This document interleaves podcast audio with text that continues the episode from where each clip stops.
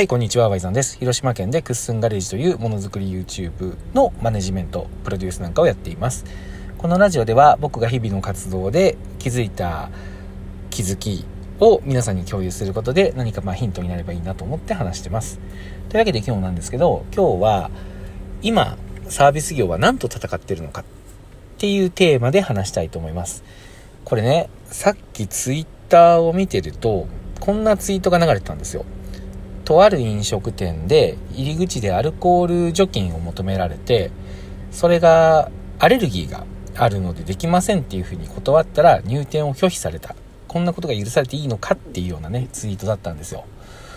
これはねすごくこの方が起こる憤る気持ちっていうのはねわかるんですよね。アルコールアレルギーっていうのはその人のせいではないのにそれが元で入店を拒否された。これはやっぱり、まあ、傷つくと思うし怒りも湧いてくるのは分かります。ただそこのリプランで結構というかほぼほぼね見られた意見がそのお店はコロナ道だとかもう気にしなくていいのに気にしすぎてるとかなんか人権侵害だみたいなねのがずらーっと並んですごい抽象が行われてたんですけどここでね僕ちょっと待てよと思うんですよ。これ問題の構造を一回整理しといた方がいいんじゃないかなっていうふうに思ってラジオを、まあ、お盆のね、まあ、最終日ですよ16日このラジオ出勤中に聞くとか書いてあるけど今出勤時間ないんで休もうと思ってたんですけどにもかかわらずちょっと急遽撮ろうかなと思った次第でございますで僕がねこれ何を思うかというとその飲食店も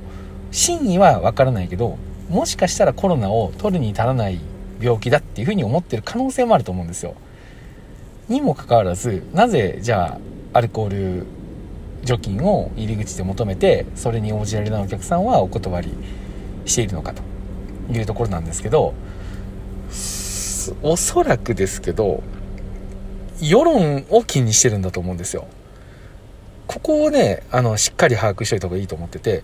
コロナを恐れてるのか世論を恐れてるのかこれって同じようにで全く違うと思うんですよね。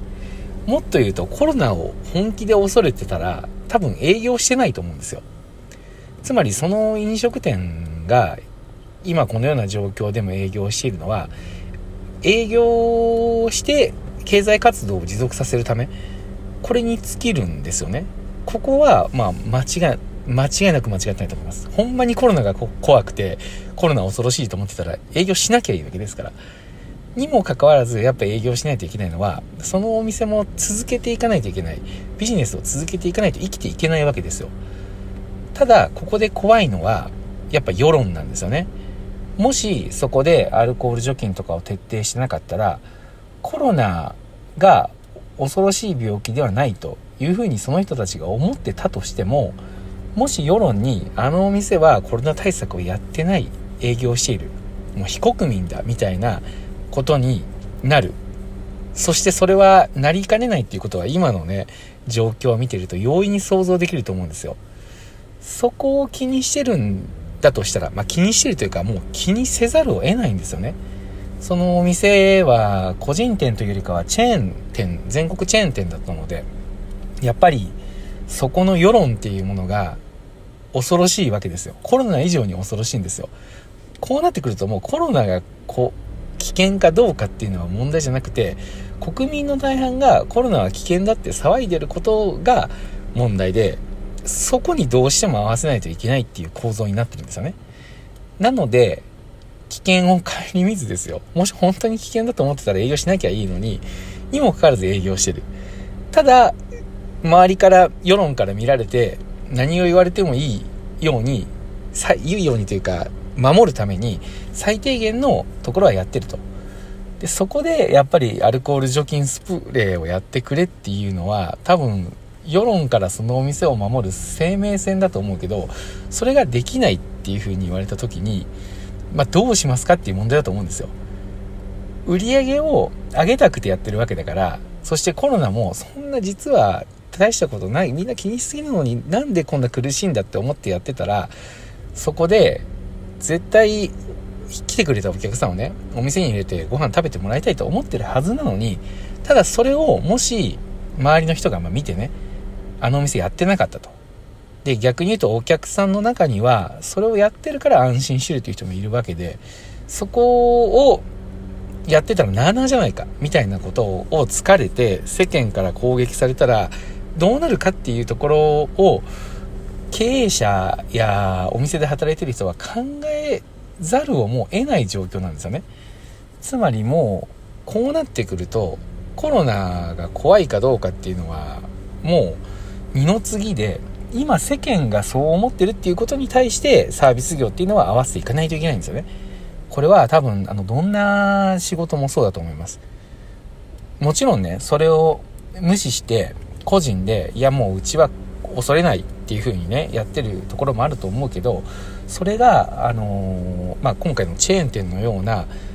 規模が大きくなればなるほどそれって不可能になってくるんですよ。でこれはそこが悪いというよりかはもう構造の問題だと僕は思うんですよね。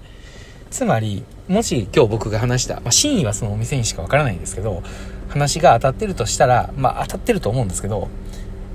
お互いコロナが憎いというかコロナのせいで苦しんでる人たち同士で争ってるみたいなことになるわけですよ。